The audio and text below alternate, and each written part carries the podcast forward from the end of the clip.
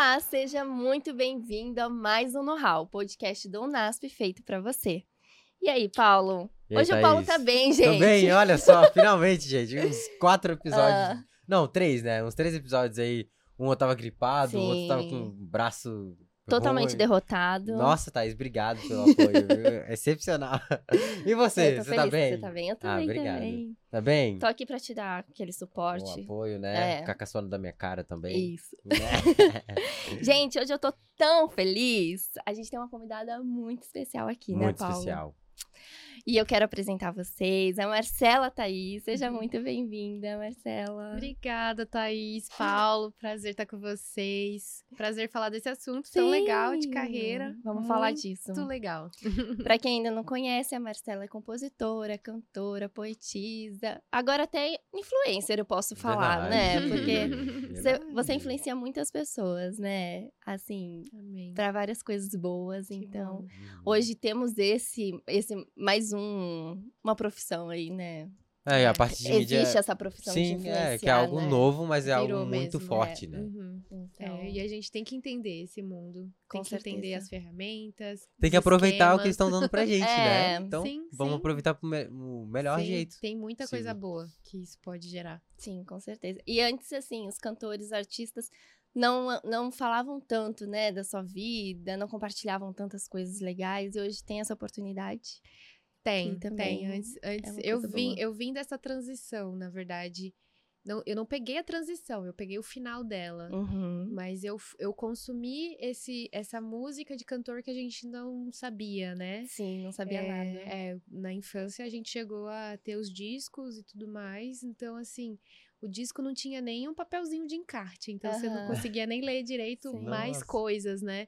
Aí Aham. veio o CD que já tinha um encartezinho que a gente re- li e relia várias vezes pra ver se tinha algum detalhe extra, porque a gente queria muito saber, né? Sim. Hoje não, você tem um vídeo às vezes do cantor contando como ele fez cada canção, Hum, o que é bem legal. Muito legal. hum. E pra gente começar o nosso papo, eu quero saber quem é Marcela Thaís na Alameda do NASP.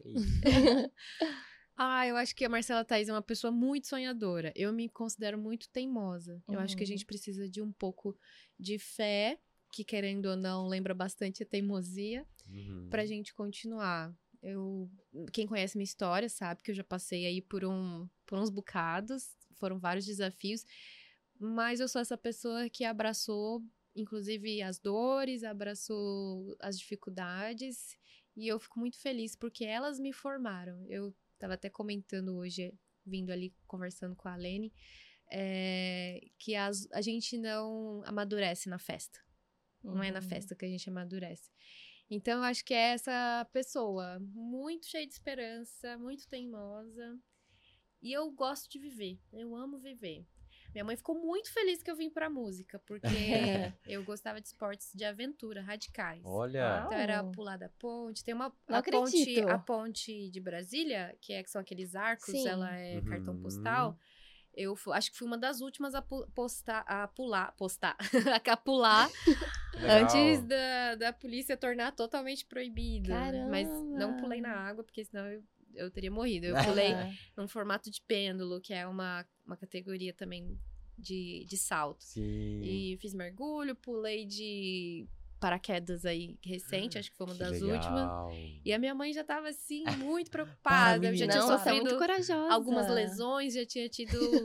e agora, recentemente, eu descobri também o porquê que eu também era muito assim, porque eu tenho TDAH.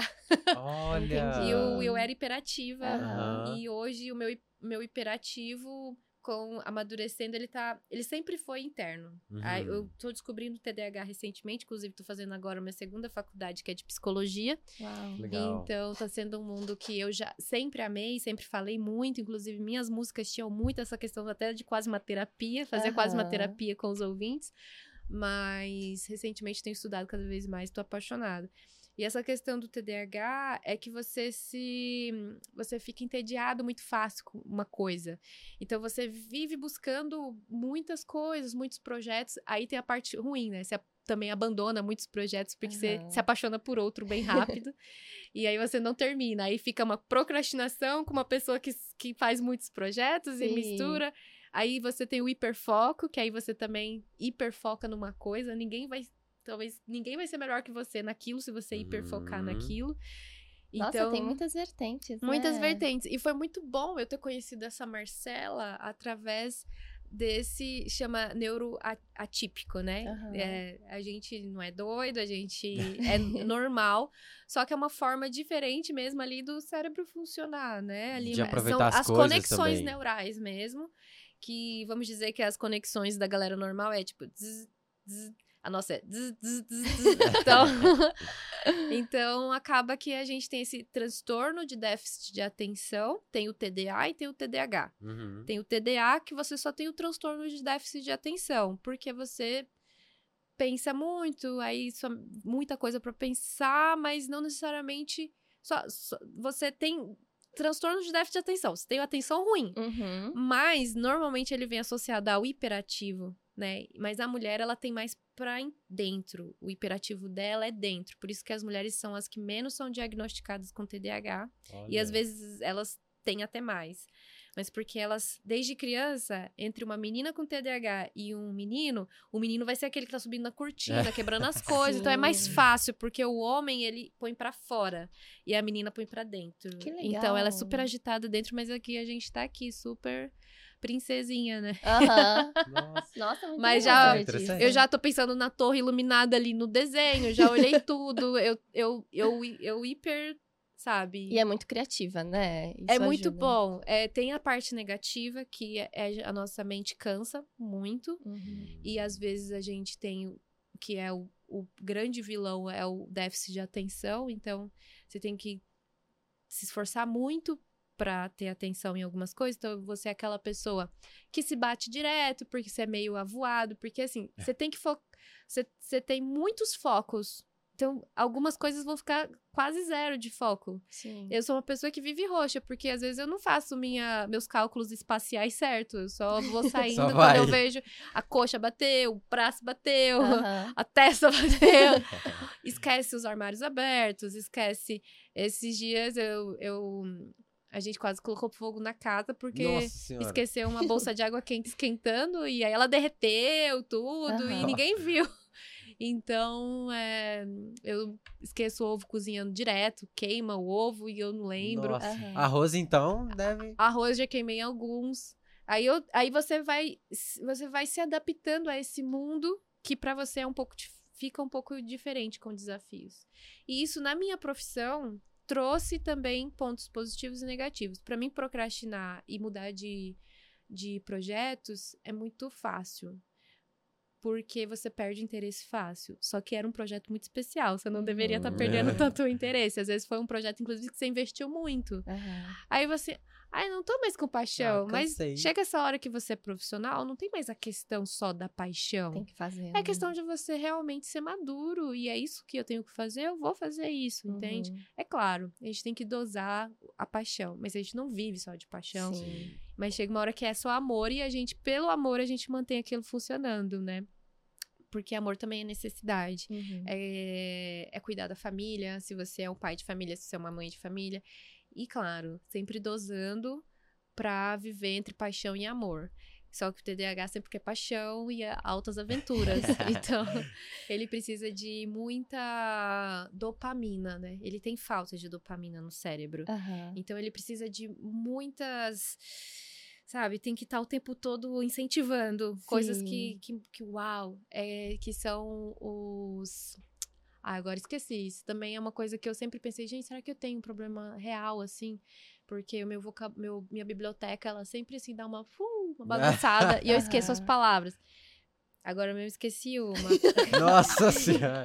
No time. é, É uma palavra. Enfim, o TDAH também tem uma coisa que eu tenho que me esforçar muito quando eu tô numa palestra, numa pregação, num podcast. A gente abre muitas janelas ao mesmo tempo, Sim. porque a gente tem muitas ideias e, e ganchos. É, e o assunto vai indo, O né? assunto vai indo, a gente conversa horas e horas e horas. E aí a gente tem também uma pilha social que tem hora que acaba. Aí tem hora que a gente tem que tomar cuidado para não ser antissocial, porque a gente tá esgotado mentalmente. Uhum. Então a gente não tá assim, tão assim. Então, a vontade de, de querer É, aprender. Querer tava- ouvir. É, Falar, de, de conversar, já conversei muito em outro momento e tal. Aí foi muito legal, porque eu acho importante a gente falar disso mesmo sendo profissional. Talvez tem muita gente que se reconhece e tá com dificuldade na carreira porque ele é um TDAH E não sabe, e né? não sabe. Então, se você se reconheceu em alguma dessas coisas, isso não é um diagnóstico, tá? Por favor, Um veredito. por favor, isso não é diagnóstico, isso é um podcast.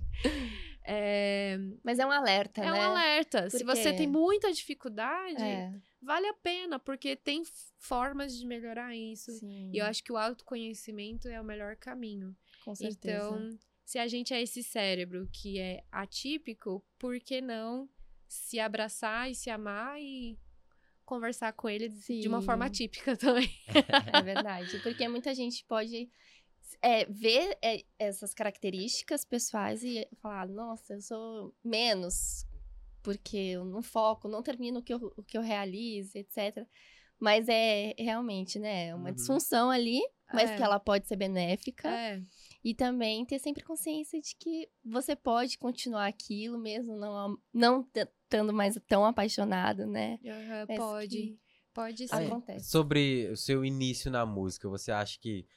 Antes você não sabia, né, que tinha o TDAH. Você acha que isso te ajudou a, a pelo menos iniciar ou ter interesse na música?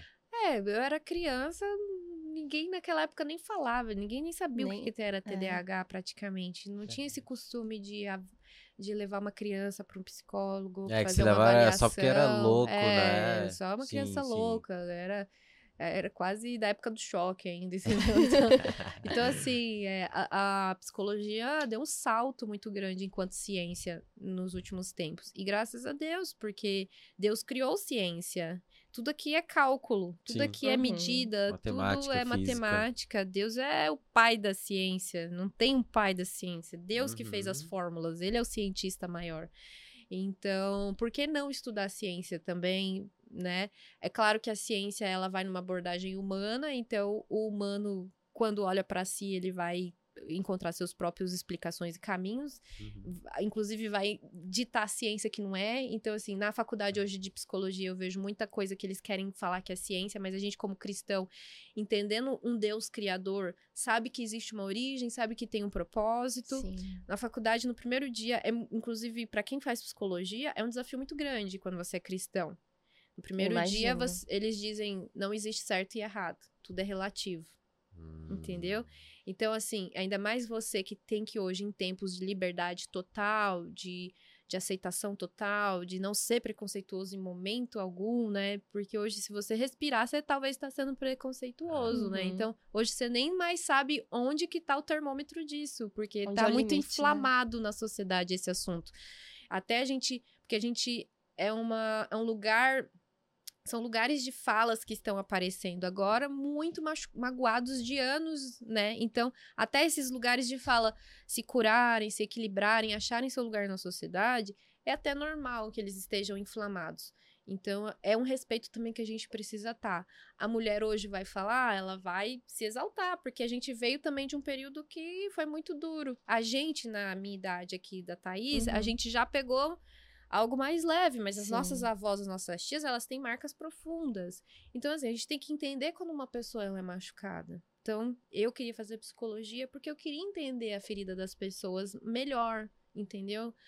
Então, a psicologia fala muito isso. Só que quando você é cristão, você entende, você consegue ver Deus em todas as profissões. Você vai fazer engenharia, você vai ver nos cálculos, eles são perfeitos, eles Uhum. batem, eles vão dar Uhum. certo, entendeu? Quem, quem é o pai da matemática? Deus. Entendeu? Como o que médico o, dos o médicos. médico dos médicos é Deus, É. o psicólogo dos psicólogos com certeza é Nossa, Deus. verdade. A maior terapia que existe, que a gente faz, quem já fez terapia sabe. Se você vai fazer terapia, o que te cura não é alguém te ouvindo. É você se ouvindo. É. Porque você é o ambiente que você prepara para o seu cérebro soltar. Então você é, que chama, vamos dizer, livre comunicação, né?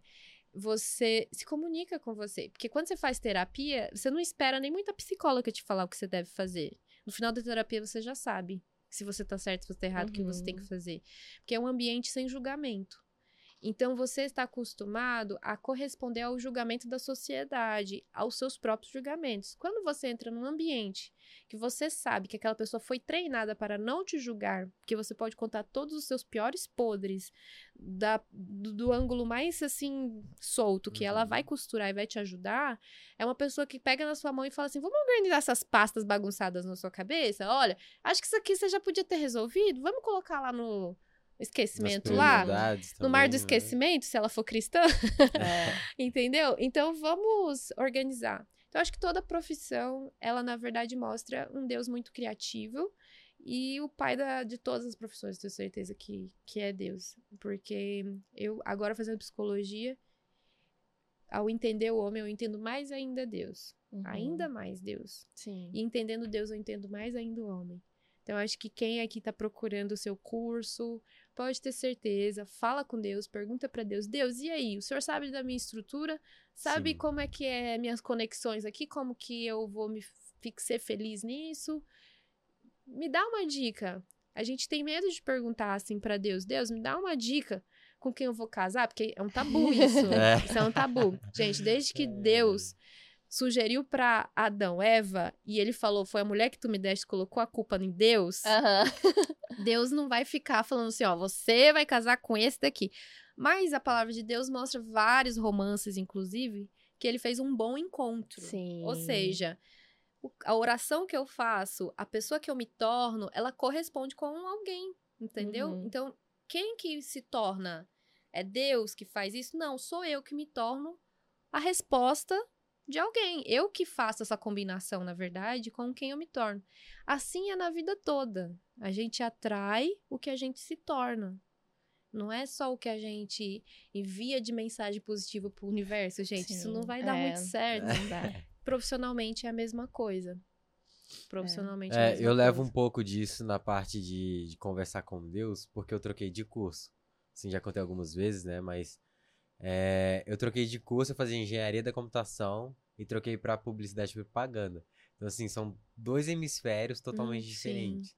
Um é pra área Humanas. humanas e a outra pra, Exata de exatas. Então, assim, são totalmente diferentes. Uhum. Mas eu tenho coisas que me atraem na parte de exatas e outras coisas que me atraem em humanas. Só que eu vi que o que me atraía mais, o que fazia mais sentido pra mim, era a parte de humanas. Só que, assim, falar assim é fácil, né?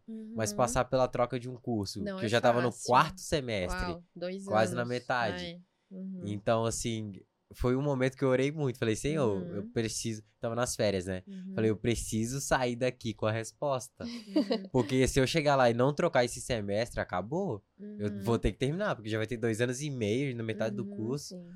Aí foi Mas que eu viu que senti. você já tinha a resposta, né? É, então. A resposta ela já Cara, tá dentro é, da gente. Se a sim, gente sim. começa a elaborar logo também. Que as Sim. pessoas pensam assim, ah, dá um sinal aqui, será que é isso mesmo? Eu acho que a gente vai elaborando as nossas respostas conforme as nossas referências. Então eu sempre penso assim, gente, começa o quanto antes fazer perguntas, porque o mais importante não são as respostas, são as perguntas que você faz. Uhum. As perguntas que você faz vai direcionar as respostas da sua vida. E eu digo que o que mudou a minha vida foram as perguntas que eu fiz aos 11 anos de idade. Nossa. E eu pontuo exatamente aos 11 anos de idade. Eu vinha com vários sonhos, várias ideias. Aos 11 anos de idade, eu sentei literalmente ali com Deus e eu falei: Senhor, ó, é isso, é isso, será que é isso? Eu comecei a fazer minhas perguntas aos 11 É anos de questionar, idade. né? O que eu vivo hoje foi o que eu combinei aos 11 anos de idade com Deus. Cara, legal. Então, eu quando eu pensei assim, olha, eu não sei que profissão é real. Você não, aos 11 anos você não sabe, às vezes aos 30 você Às não vezes, sabe. 18 você não É. sabe. Então, então, mas o importante é você começar a fazer as perguntas logo, igual você. Isso me completa, isso é legal, isso eu me sinto confortável, isso não sei o quê. Eu resumi que, em primeiro lugar, eu acho que assim, ó, primeiro, de, primeiro as coisas de Deus, o reino de Deus. Então, assim, Marcela, mas eu faço, sei lá, veterinária, engenharia da computação, como eu posso com isso? Olha, mesmo que o seu trabalho não vire um ministério, e tá tudo bem, porque todo mundo precisa de um trabalho para se manter, e a Sim, própria palavra diz que todo trabalhador precisa de um salário, ele precisa de um salário, porque a Bíblia reconhece que a gente precisa trabalhar e viver, são leis humanas aqui Uhum. a vida humana, a gente tem que tocar ela. Mas que você queira glorificar com a sua vida, independente do seu curso, com a sua vida Deus, isso já é um ponto assim principal. Porque você está dizendo, eu tenho interesse que Deus escreva o meu roteiro comigo. E Deus é um ótimo roteirista. Então ele vai Uhum. direcionando você. Ao ponto, inclusive, que nesse caminho que ele tá te ajudando a direcionar, você encontra uma pessoa legal pra casar, você encontra a profissão legal. Por quê? Porque ele entende você melhor do que você mesmo. Então, assim, vamos dizer aquele orientador, orientador profissional. Não sei se alguém já foi assim pra dar umas dicas. Olha, eu acho que que você, se você for por esse caminho, acho que vai combinar mais com você. Deus é total um orientador profissional. Ele Sim. pode sim te revelar. Eu lembro que eu queria fazer moda. Eu queria fazer na infância veterinária, mas aí eu vi que eu teria que dar injeção. Ia ver os bichinhos sofrendo. É, É. não daria certo. Aí eu, eu, eu falei, eu acho que eu não vou ganhar dinheiro, vou fazer tudo de graça, vou só salvar os da rua. E eu Pegar os cachorrinhos bonitinhos. é, e aí eu comecei a passar por algumas coisas na infância de ver cachorrinho morrer e Ai. tudo, e isso me eu era muito sentimental para essas coisas de animal. Eu falei, eu acho que veterinária, por mais que eu ame, não é a minha área. E eu queria algo de comunicação também. Eu, me, eu, eu sempre senti que eu gostava de me comunicar com as pessoas. Eu queria fazer minha vida valer a pena nesse sentido. Uhum. Desde cedo, meu pai um dia falou uma coisa assim que me marcou muito. Ele falou assim: filha, faça do seu, da sua vida, um livro. Nossa. E que todo mundo que passe por você leia alguma coisa boa. Alguma coisa boa tem que ler. Que entendeu? isso. E eu quis fazer um livro de poesia. Então, quando eu, eu já gostava de poesia desde cedo, minha mãe, minha mãe foi muito sábia, me incentivou. E aí você vai vendo o que você já é bom desde criança Uhum. Os sinais que você tem na infância, eles apontam sim o seu futuro. Você não pode jogar com essa criança fora, porque essa criança, você é a criança que cresceu. Ela tá aí dentro no processo, ela tá no processo ainda, ela continua aí, ela é a sua raiz. Então, veja o que você gosta. Se você tiver dúvida, não souber o que fazer, o que, que você gostava de fazer quando você era criança? Legal. Você gostava de fazer isso. bolinho de Uhum. terra? Será que você não gosta de cozinhar? É. Se você não tem nenhuma dica, busca na tua infância. Porque isso te maravilhava. E o que nos maravilha nos ajuda a manter mais no. no- porque a gente precisa de motivação. Não existe essa, eu vou trabalhar para ganhar dinheiro. Vai chegar no É. momento que você vai cansar, você não vai aguentar mais o mundo corporativo, Sim. você não vai aguentar mais colocar seu terno. Se você, se você gosta do mundo corporativo, ok. Aí você vai ter garra. Não, eu quero subir de carga, eu vou lutar, eu não sei o quê. Ok, eu não. Eu era a Uhum. menina que queria. Tô realizando meu sonho agora. Eu falo, olha, eu não consigo ficar no escritório. Não, não uso essas roupas muito assim chique, não consigo. É, até hoje não sei combinar um terno direito, entendeu? Uma calça com uma blusa. Então, tipo assim, isso é difícil pra mim. No mundo corporativo. então, e eu já queria viver uma vida morando num, num quintal. Num quintal com animal. Isso foi meu meu plano de vida. Eu não importa a profissão que eu tenha, eu tenho que morar, nunca vou morar em apartamento. Então, assim, Ah, eu tá, fui entendi. fazendo as minhas regrinhas. E por mais que Sim. elas parecessem bobas, elas respeitavam quem eu era. Eu acho que a gente não se respeita. A gente ouve muito lá fora. E o que que tá rolando? Qual é a profissão do momento? Qual é o que tá dando dinheiro? Não é Uhum. isso, gente. É o que te motiva, é o que, que dá frio na barriga também, É. entendeu? Eu vou poder influenciar pro bem se eu for uma pessoa que vai construir cadeira. Eu vou construir uma cadeira pensando pra pessoa sentar nessa cadeira e sentir que é a melhor cadeira do mundo. Pense em você e pense em pessoas. Acrescenta Deus nisso, não tem como a sua orientação profissional dar errado. É. E Verdade. glorificar Deus, né? no Nosso trabalho sempre. Exatamente. Importante. Thaís. É importante. Comentou sobre a- as poesias, né? Que você fez da sua vida uma poesia. Então, eu tenho até uma pergunta que é se você tornou suas poesias é, em músicas ou suas músicas que se tornaram poesias? Primeiramente foram as poesias. E Uhum. tenho pastas até hoje guardadas, assim, de 90 e bolinha. Porque eu já bem cedo comecei. É o que eu tava falando. Quando eu era criança, a minha mãe identificou que eu queria. Eu tinha uma ansiedade para ler e escrever. E a minha mãe, com essa. Ela tinha um, um feeling para ser professora, ela me alfabetizou em casa. Que legal. Quando eu cheguei na primeira série, eu lembro que a minha primeira aula, no primeiro dia, que eu cheguei com a minha mochilinha assim, que eu olhei, cheguei um pouco atrasada, olhei assim, de praxe, cheguei assim, olhei. Tava todo mundo brincando de trenzinho. Eu fugi da escola, Ué? fui pra casa aos prantos e falei, mãe, eu esperei tanto pra entrar na primeira série e não vai ler e escrever, vai brincar de novo. Brincar de novo. Eu não aguentava mais pintar, eu não aguentava mais brincar, eu queria muito, eu tinha ansiedade. Então, olha só, isso foi o que me guiou, Sim. entendeu? Em momento, algum momento eu fiz alguma outra coisa, mas assim, sempre foi isso. Então, ou seja, eu tenho gás, eu tenho gasolina pra andar um bom percurso ainda. Talvez eu vou, eu, eu me vejo aquela velhinha mandando só alguém vem pegar meu livro e cadastra e o pessoal lê, registra e tudo e Nossa, é imprime. mesmo? Eu Você me vejo velhinha em escrever assim. um livro? Já, já comecei vários, mas por causa do TDAH eu. não Ai, é por causa do ela, por TDAH, eu não vou culpar ele. Claro que sempre é a gente primeiro, mas hoje eu entendo O por que eu comecei é. vários e não Aham. terminei. Eu sim, eu tenho vários projetos, acho que todas as editoras já do, do Brasil atual já me fizeram propostas. Aí eu lancei um livro mais Ah. pra área infantil, porque a minha sogra escreveu junto comigo e a gente terminou. Mas se não fosse ela, também não tinha, acho que, terminado ainda. E a gente estava até agora fazendo para uma prefeitura uma palestra para os professores, pessoal da área eh, em fantástico. Aí eu vi o poder de um livro, porque foi um Sim. livro que a gente escreveu, foi pela Thomas Nelson, que é uma editora maravilhosa, Nossa, que ela é internacional, grandes nomes lá. Eu falei, poxa, é isso. Porque assim, eu, eu sempre fui muito. Eu me realizei bastante com a minha poesia digital Uhum. entendeu? Hoje tem muitas poesias. Se você colocar lá vários sites de poesias oficiais, as minhas estão lá. Sim. Então, eu me realizei com essa, esse perfil de poeta digital de nova geração. Me realizei muito. Uhum. E quando eu transformei isso em música, eu fiquei mais feliz ainda. Só que quando as pessoas começaram a ouvir as músicas, que eu fazia primeiro a poesia e depois a música, Uhum. elas acabaram querendo um pouco mais de Marcela. Foi aí que a influencer apareceu. Sim. Saiu de trás das, dos escritos Aham. e começou a aparecer. Porque eu continuava os assuntos das minhas próprias músicas. E eu comecei a ver que as pessoas estavam precisando muito de orientadores. O pessoal hoje quer ouvir alguém legal. Infelizmente vão ter pessoas que vão direcionar para coisas absurdas. Sim. E tá ok, a gente sempre precisou de orientação. E tá tudo bem. A gente só tem que escolher quem nos influencia. É. Eu acho que Deus levanta, né, os, os influenciadores dele.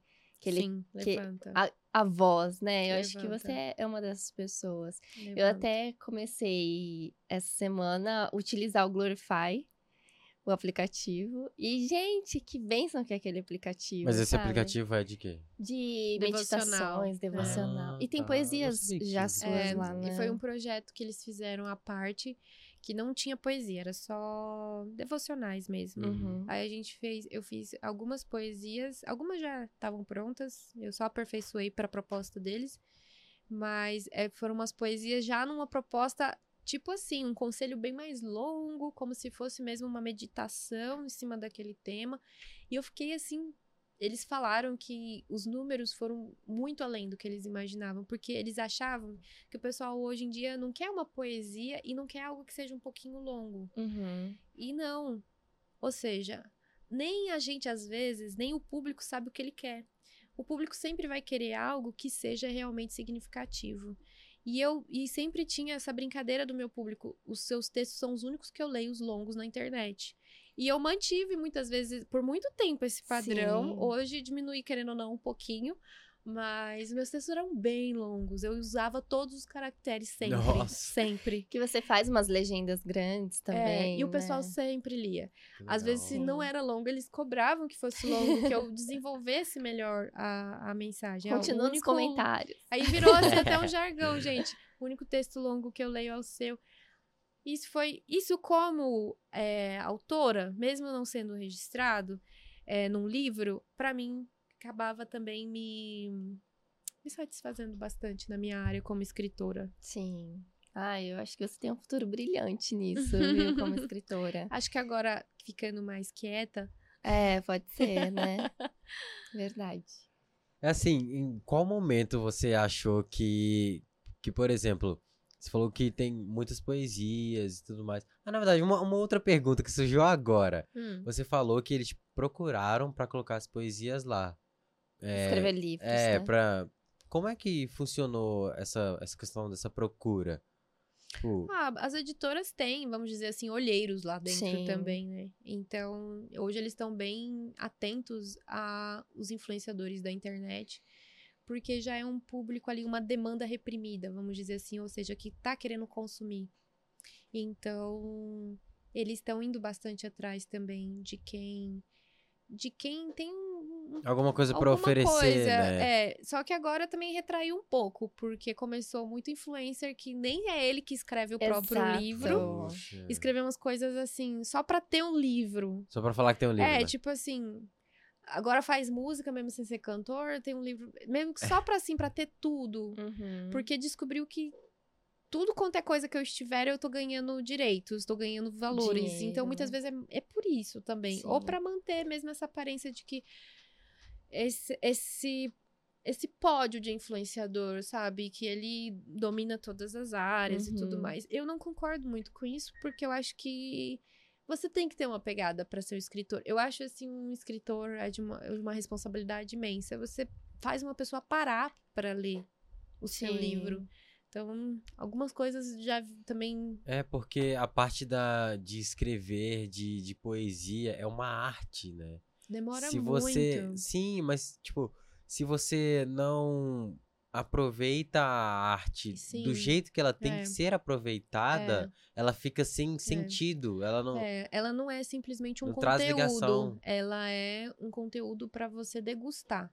É um conteúdo que você degusta. Então você lê, você relê, porque nas entrelinhas o poeta ele coloca coisas também que são. Vamos ver se essa pessoa acha o gancho.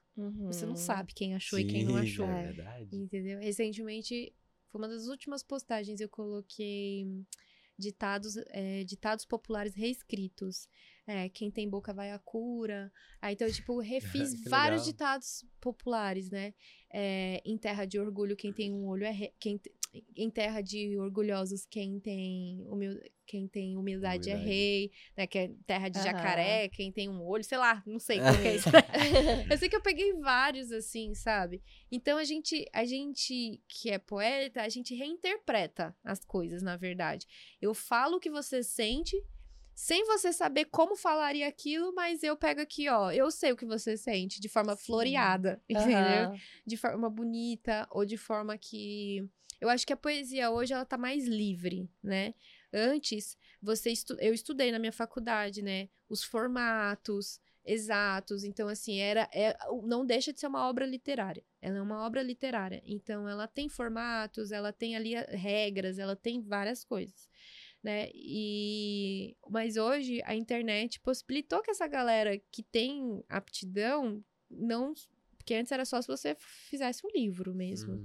E pra você ser famoso sendo poeta, era Era difícil. era difícil. Tem muitos livros de poesias aí que nunca É. ninguém abriu, quase, Sim. praticamente, infelizmente. Que não, o pessoal não comprava, não, não, Uhum. não era interesse. Não dá valor, né? Não era interesse. E a internet também abriu essa vertente, o Com que é bem certeza. legal. Muito legal. É, é, dá pra gente. o- É igual a estratégia que você tá usando também, né? Que é levar a poesia em... aonde as pessoas estão, que é na internet, que é Instagram.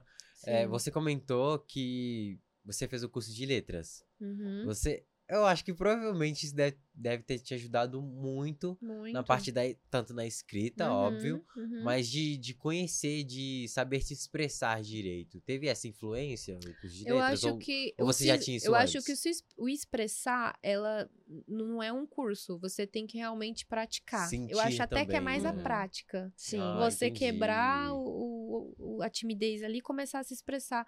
Não ter medo. Você não se invalidar. A gente se invalida muito. A gente é Uhum. muito impostor, né? É, a síndrome da É, a impostora. síndrome né? do impostor. Não, isso aqui não tá bom. Começa com o que você tem. Acho que essa é a frase. Começa com o que você tem, que, que, que sempre era melhor feito do que perfeito. Uhum. Muitas Nossa, vezes é isso. Verdade. Então, vai fazendo, porque você vai aperfeiçoando. E as críticas são muito boas.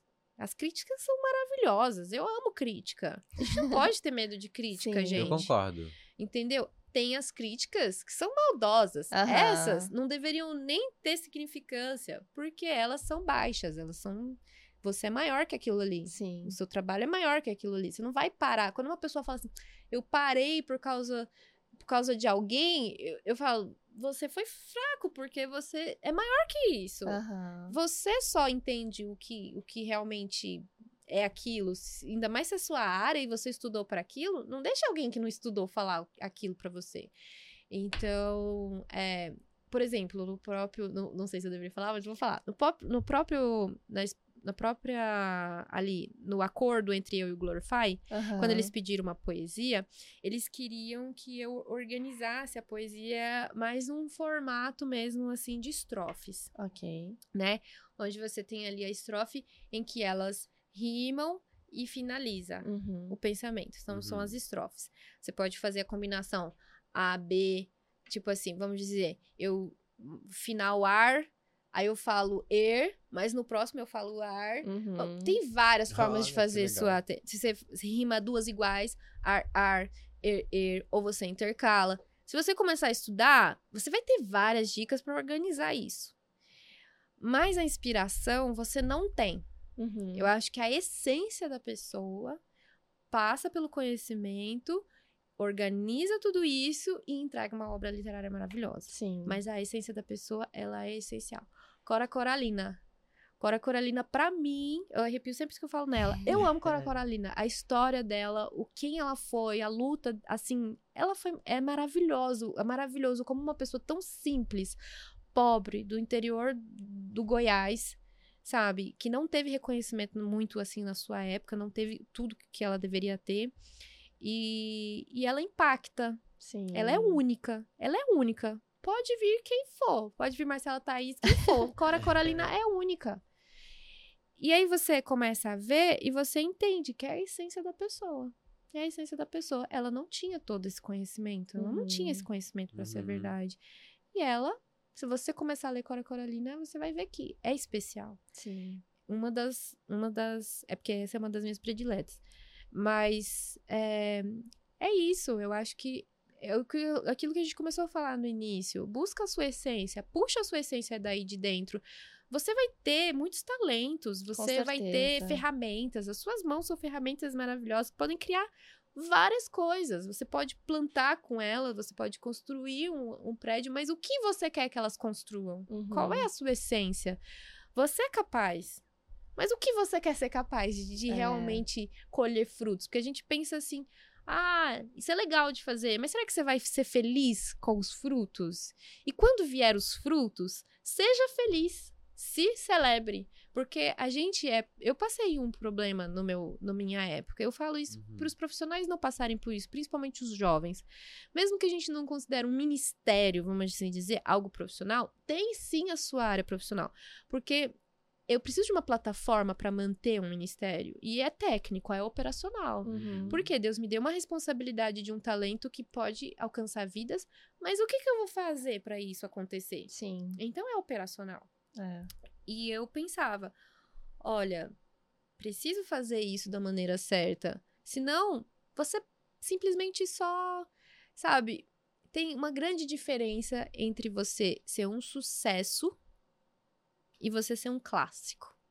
E qual que é essa diferença? O sucesso é um cometa, que ele explode e ele faz um sucesso. Uau! Tem muitos, Pronto, né, hoje em acabou. dia. É. É isso. Mas será que você realmente é um clássico? Aham. Você é você? Será que você. Porque o clássico, ele passa gerações. Cora Coralina. Atemporal. Tô falando dela aqui, em pleno 2022. E Uhum. ela, ó, É. É, eu mesmo, assim, não, não conheço. Não, desculpa a ignorância, né? Mas Sim, eu não e tá tudo mesmo. bem, não é, da, não é da nossa época. A gente não conhecer alguém da nossa época, ok. Mas essas pessoas que penetram gerações, elas são clássicos. Sim, Sim, com certeza. Entendeu? Beethoven. A gente pode Nossa, falar da música Beethoven. clássica, Uhum. que o próprio nome já vem É. falando, é um clássico. Acho que deram o melhor nome possível da, pra música clássica. Clássico. Isso aqui, Aham. gente.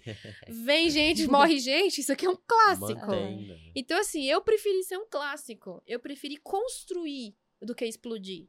Então, assim, hoje penso assim, Marcela, qual é o seu. Me fala seu panorama de sucesso. Olha, eu prefiro hoje estar estabilizada num ponto que eu sou conhecida como Marcela Thaís. Marcela Thaís é isso aqui, gente. Eu não tô preocupada em estar no topo, nos Aham. primeiros lugares, porque topo é pra quem é novo, que tá vindo, Sim. entendeu? É novo. Você já escutou muita calma nessa alma. Se eu lançar Aham. uma outra e você quiser escutar, talvez fique em primeiro lugar na rádio. Talvez não. Mas hoje tem Spotify, hoje tem muitos Sim. lugares. E os meus números hoje são maiores do que quando eu estava no topo. Não Vamos dizer assim, Hum. aquele topo que a gente considera topo, porque é o em primeiro lugar na rádio. É... Gente, Você vai se conciliar. Hoje eu me Uhum. sinto mais feliz. Porque Uhum. eu não tenho mais a pressão de provar quem eu sou. Uhum. E na época nem eu sabia muito bem totalmente quem eu era. Hoje eu amo ser quem eu sou porque eu não construí uma persona. Eu não construí uma Uhum. personagem. Tem a sua essência ali dentro. Eu não sou um né? personagem, que o personagem ele morre no final. Ele sempre É. morre no final. Ele tem que morrer. Sim. Você não. Você só morre quando você morre. É. entendeu? E ainda assim, se você for um clássico, outras pessoas vão contar a sua história. É, nossa, perfeito tudo isso. E eu acredito que se você olhar para aquela menina da infância, ela não imaginava que Não. tudo isso que você iria viver, né, com a sua Não. carreira. Mas eu Tem- queria causar no mundo, isso eu já tinha certeza. eu não sabia É. como. Mas eu tinha um pouco, eu era muito ideológica já, Que muito legal. cedo. Isso também por causa dos pais. Por isso que é muito importante quando a gente for pai, a gente falar frases pontuais assim. Sim. Ah, essa é uma frase de motivação? Pode ser a frase da vida do Uhum. seu filho. Nossa, você tem a frase Tenho, do seu verdade, pai. olha, tinha até esquecido. É, ele tem isso com o pai dele, né? É, meu pai, Que ele veio do sempre... avô, é, né? que veio do meu avô, aí passou pro meu pai, que É o passou seu pra lema. mim. É, É, o o seu lema. Quando tudo acaba, ainda tenho alguma coisa? Tem.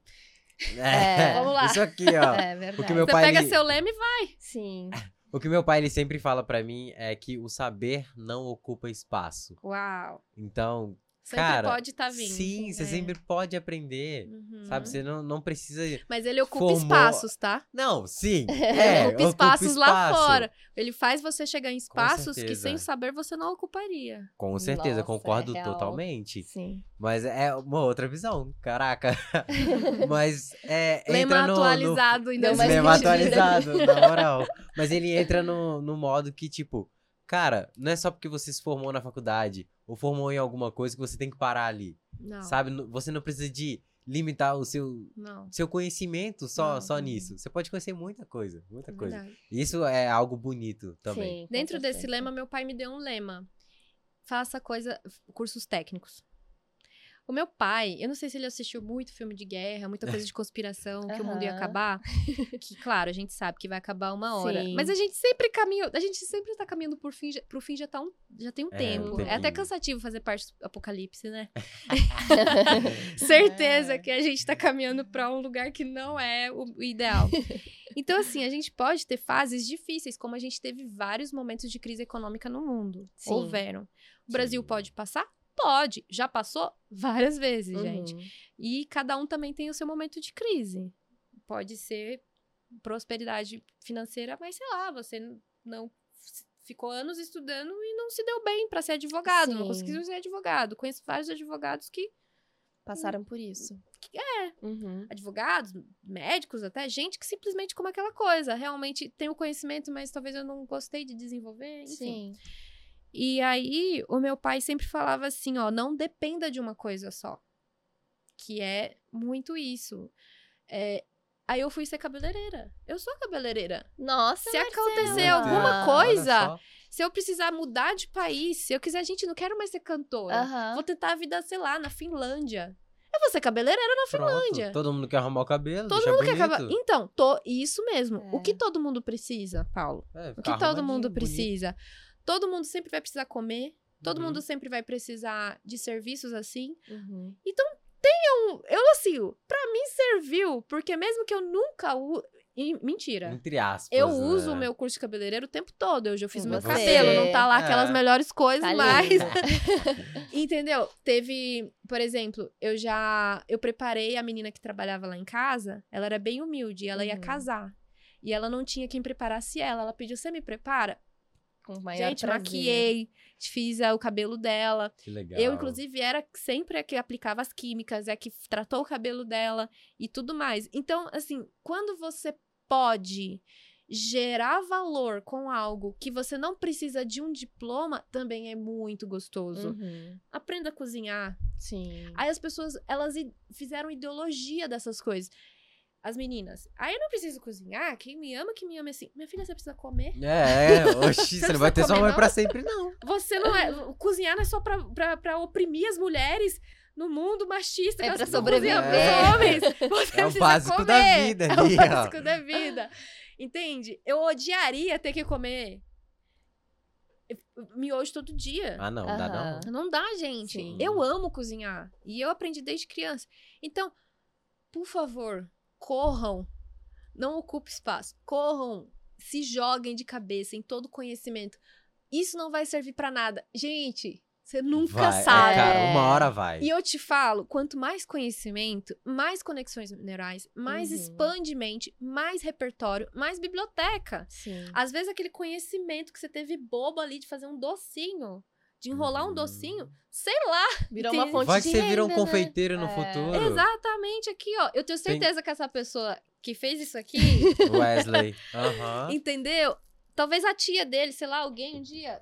Você gosta de brigadeiro? Olha, é assim que enrola. Foi. Sim. E a, a história dele é mais ou É. menos essa. Pra quem não assistiu ainda, tem um, um, não episódio sabia. do Wesley. Eu não sabia. E já vamos entrar aqui, né, É, já Marcela? vamos pega aproveitar. o seu. Então tá, Wesley. Obrigado. Parabéns por ter seguido seu sonho.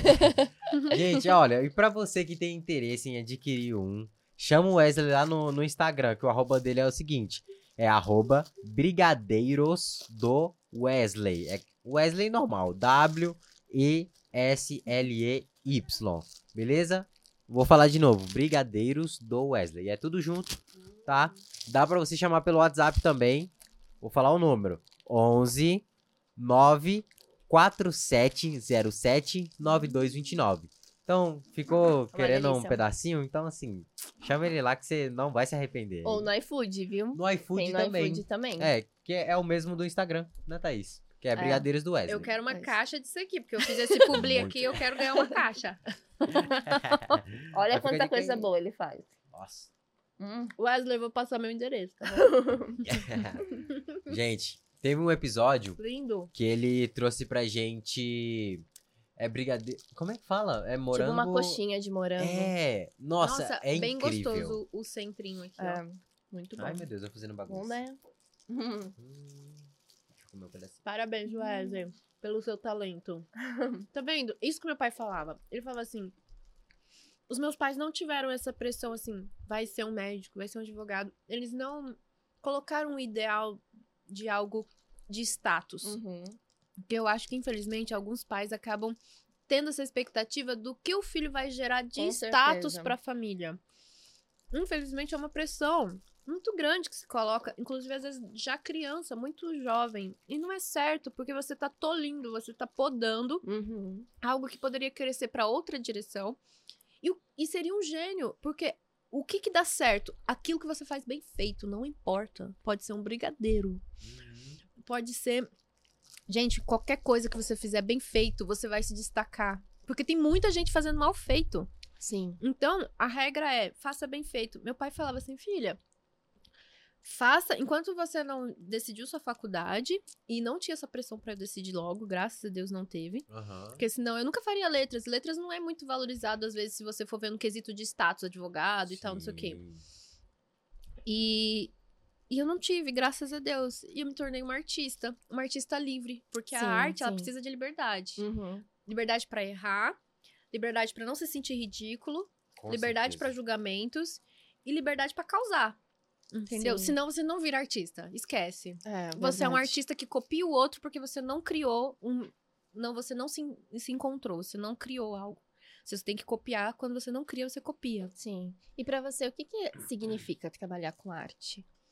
Eu me realizei, Thaís. Olha só, eu passei muitas coisas difíceis na minha vida. E a arte, ela me salva. Deus me salva através da arte.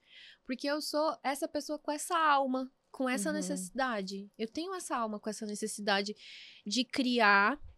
E eu acho lindo isso, porque isso é uma vertente do nosso Deus. Ele é criador. Sim. O nosso Deus é criador.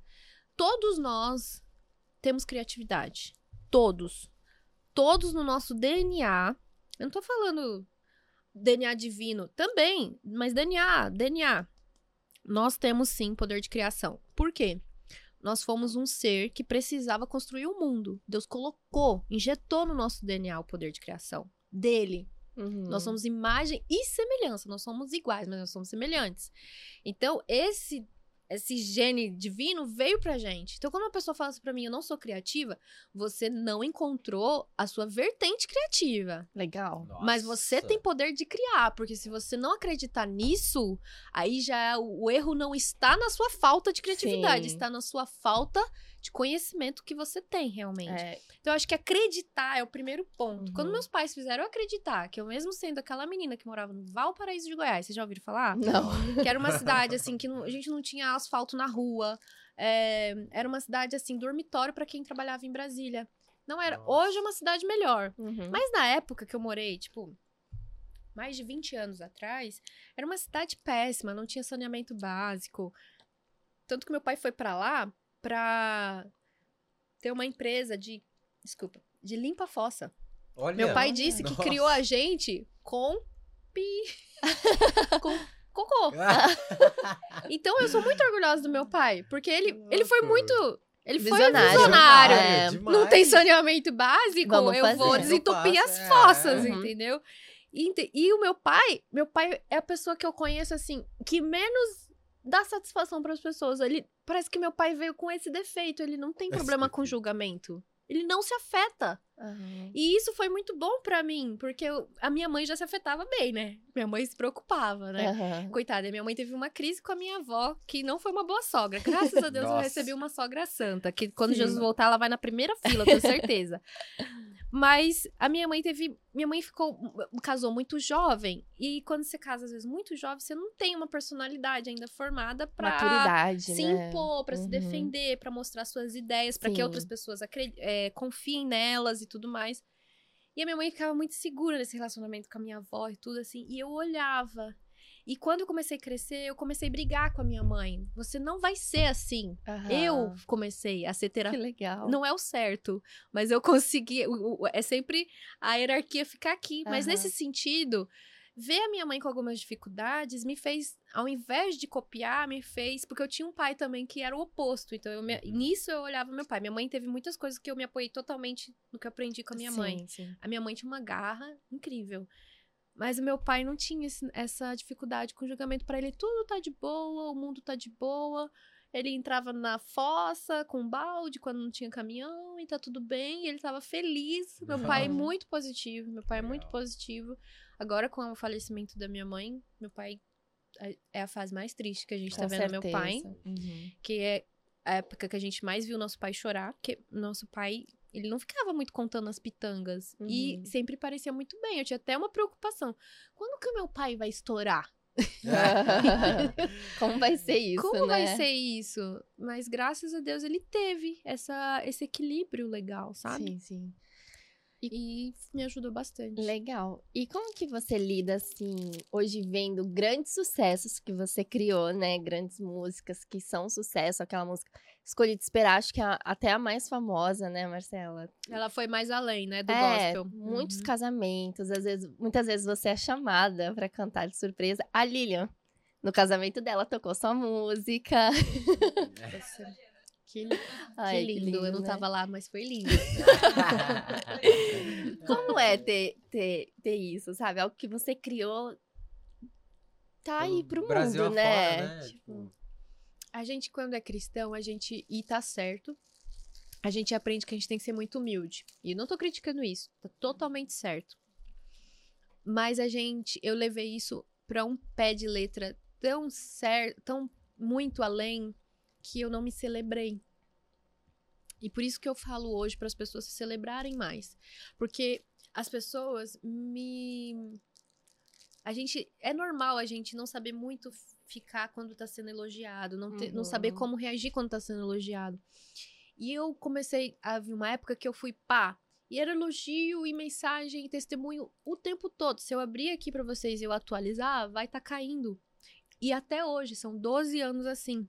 Nossa. Então, eu pensei, gente, isso é muito perigoso, eu não posso deixar isso cair no meu coração. Porque eu, vi- eu vi as pessoas assim, pof, pof, literalmente, caindo do meu lado por causa de arrogância. Sim. E os meus pais, porque eu vim de um ambiente. Não é porque a gente era humilde financeiramente que você se torna uma pessoa humilde. A gente no Brasil associa esses sinônimos, Sim, entendeu? E não sim. é isso. Tem gente que é financeiramente pobre e é arrogante. Ah, E que, inclusive, Que se tiver asa demais, como dizem os antigos, né? Nossa, não dá asa. Hum. É. Porque se torna um tirano, ditador, tipo assim, quer pisar em todo mundo, né? E existe pessoas que são riquíssimas de valores e são humildes, Simples, né? Sim. Entendeu? Então acho que eu não associo muito a isso. Mas a gente era humilde no sentido de, de valores mesmo, a gente era pobre, sempre foi bem pobre. Mas os meus pais sempre fizeram a gente muito com aquela coisa de alma nobre. Tanto que a minha mãe, mesmo a gente sendo humilde, ela me ensinava etiqueta. Uhum. A minha mãe me Legal. ensinava etiqueta, ensinava. Olha, um dia, a minha mãe profetizava isso. Um dia você vai andar com gente grande. Um dia você vai usar, você vai se portar assim. Você, quando você comer, você coloca o seu talher assim, não coloca os braços em cima da mesa. Tudo isso ela falava pra mim. A minha mãe me preparou, mesmo a gente sendo muito pobre. Eu olhava assim, gente, a nossa rua não tem asfalto. Nossa, a nossa casa era Eternite, né? Aquelas telhas que não são aquelas assim vermelha Aham. de Sim, aquelas que É, esquentam mais aquelas também, que né? esquentam muito, exatamente. Esqueci Sim. o nome agora. Brasilite, né? É, acho que é a marca, mas eu É, não Acho que é lembro. de fibra, de fibra de Não, de coisa. fibra é moderna. Ah, Na é? nossa Ah, época então era um é. material que dava câncer. Ah, ah, aqueles que faziam, tipo, aquelas caixas d'água também que são proibidas Que são agora. proibidas. Sim, isso aí, isso né? aí. Graças a Deus, Deus protegeu aqui bastante, porque o ne- o coco queimava ali. Ah, sim. E aí, eu lembro que fui picada de escorpião, porque a gente morava Nossa. num lugar assim, que jogavam lixo do lado, nosso terreno baldio do lado, tinha muito lixo, então dava muito bicho. Aí eu fui picada por escorpião. Assim, foi de Deus também, porque não tinha hospital, não tinha vacina é, para o veneno, Aham. nada.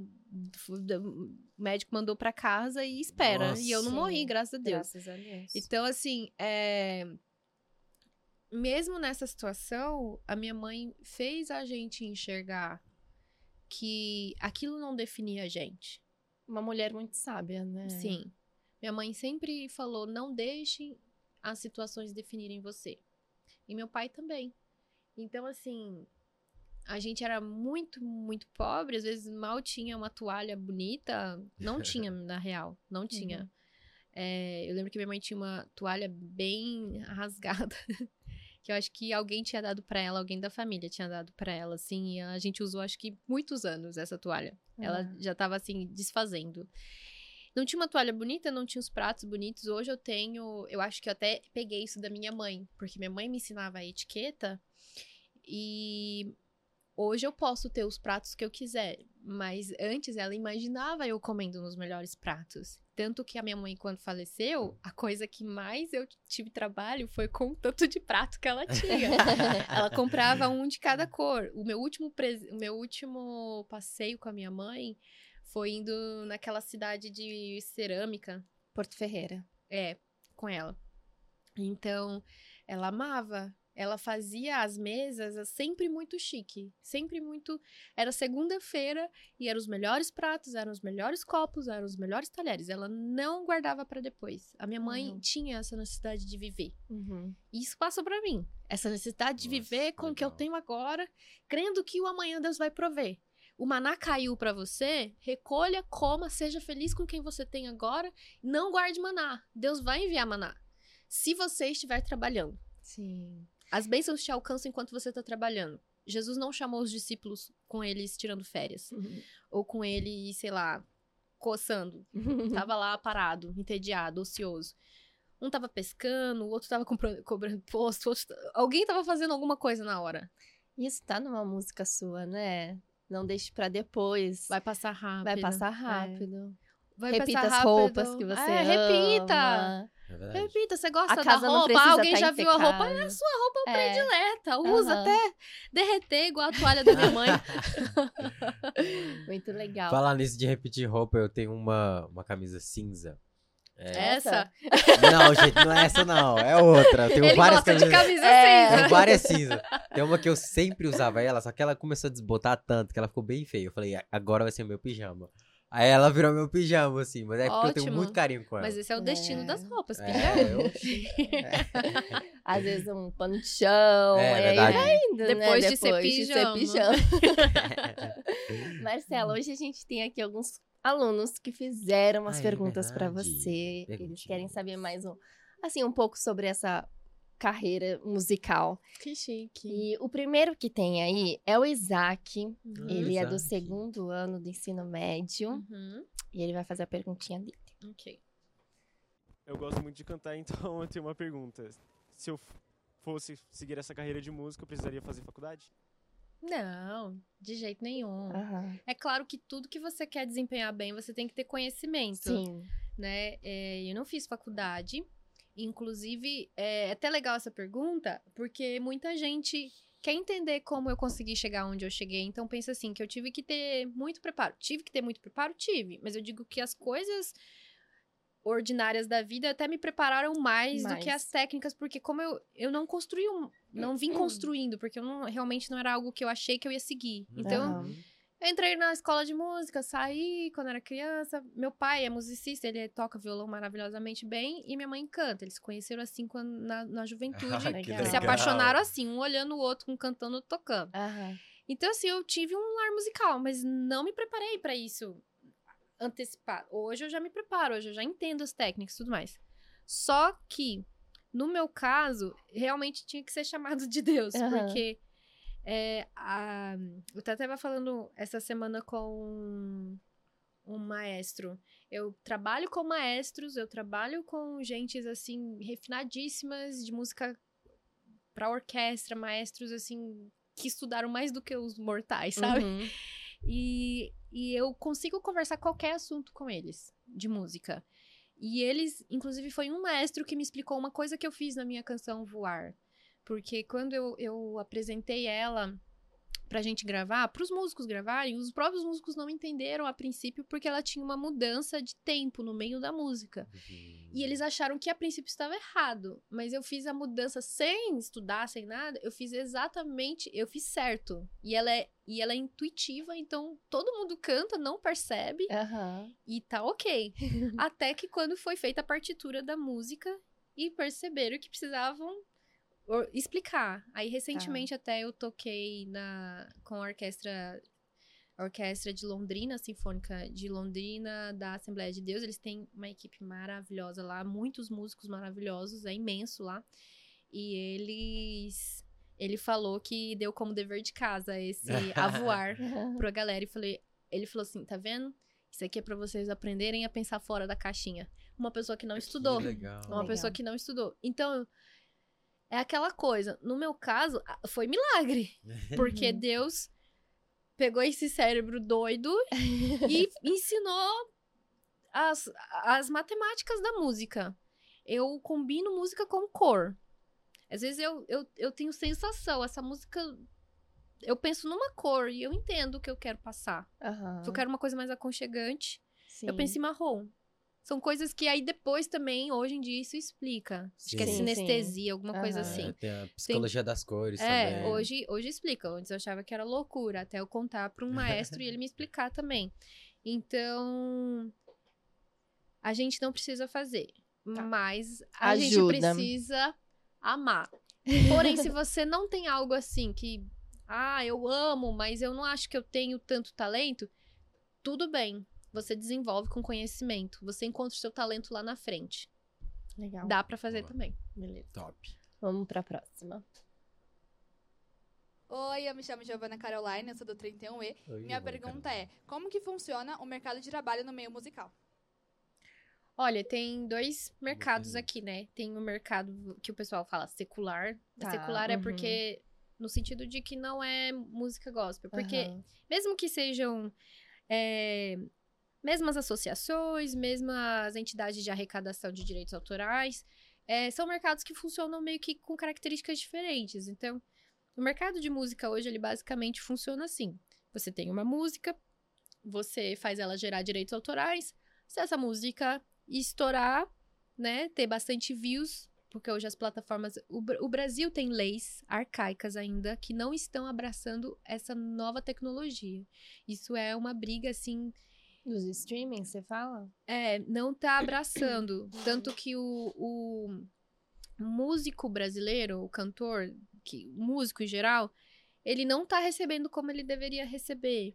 Porque essas leis estão defasadas. Elas alcançavam até ali o fonograma, que- o- até ali o, o CD, Tá. entende? Nossa, tá Então, bem... ela tá um pouco defasada e meio que foi assim, se ajustando. Ah, vamos desse jeito aqui, vamos fazer desse Uhum. jeito. Mas isso atrapalha um pouco a gente. Mas basicamente assim, você começa a investir numa carreira artística, porque você tem que divulgar. Então, tem a parte que você cria, a parte que você divulga, e tem a parte que você espera pra ver Aham. se o pessoal gostou, se caiu no, no gosto. E é uma empresa. Você, inclusive, a gente tem um CNPJ. Se a gente recebe um valor, precisa emitir nota. Sim. Galera que quer fazer certo, né? Uhum. Porque tem gente que não faz certo. Você declara imposto, você. Tudo normal. Aí você tem ali fazer projetos para manter funcionando isso. Então, é uma carreira. É uma carreira, como de um médico que tem que continuar estudando. Ah, eu vou fazer agora, vou me especializar em cirurgia tal. Assim também é do, do músico, porque tudo aquilo que fica parado automaticamente fica para trás. Você não precisa correr para trás para ir para trás. Você só precisa ficar parado que já vão te ultrapassar. Sim. E isso não é no sentido de que eu tenho que disputar com os outros. Não, nós somos os nossos próprios obstáculos. Eu sempre me vejo como meu próprio obstáculo. Eu não me comparo, não fico me comparando.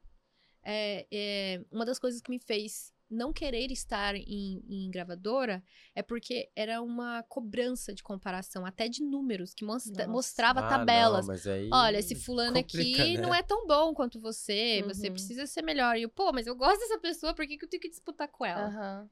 Eu quero, ela tem o trampo dela, eu tenho o meu, Sim. entendeu? Então, é uma coisa assim, eu não me, não me vou por números. Eu sei que números são importantes, mas eles são resultado lá na frente. Então, tem duas carreiras. Aqui você começa com. Muitos começam como um, com um empresário, lá sem ser gospel. A maioria começa com um empresário que vê o talento, investe e tudo mais. No gospel, a gente não tem essa cultura. Então a gente começa, quando a gente vê, a gente já tá lá dentro, porque começou cantando na igreja, Na igreja. Alguém convidou, você foi lá, quando você vê, você já gravou uma música e o pessoal. Você tá cantando na igreja também, que era um Aham. ambiente que você já conhecia. Então, no gospel, a gente vai se organizando quando a gente já tá lá. E o, o secular, muitas vezes, eles se dão melhor porque eles, eles já têm um projeto, um plano, assim, inicial, pá.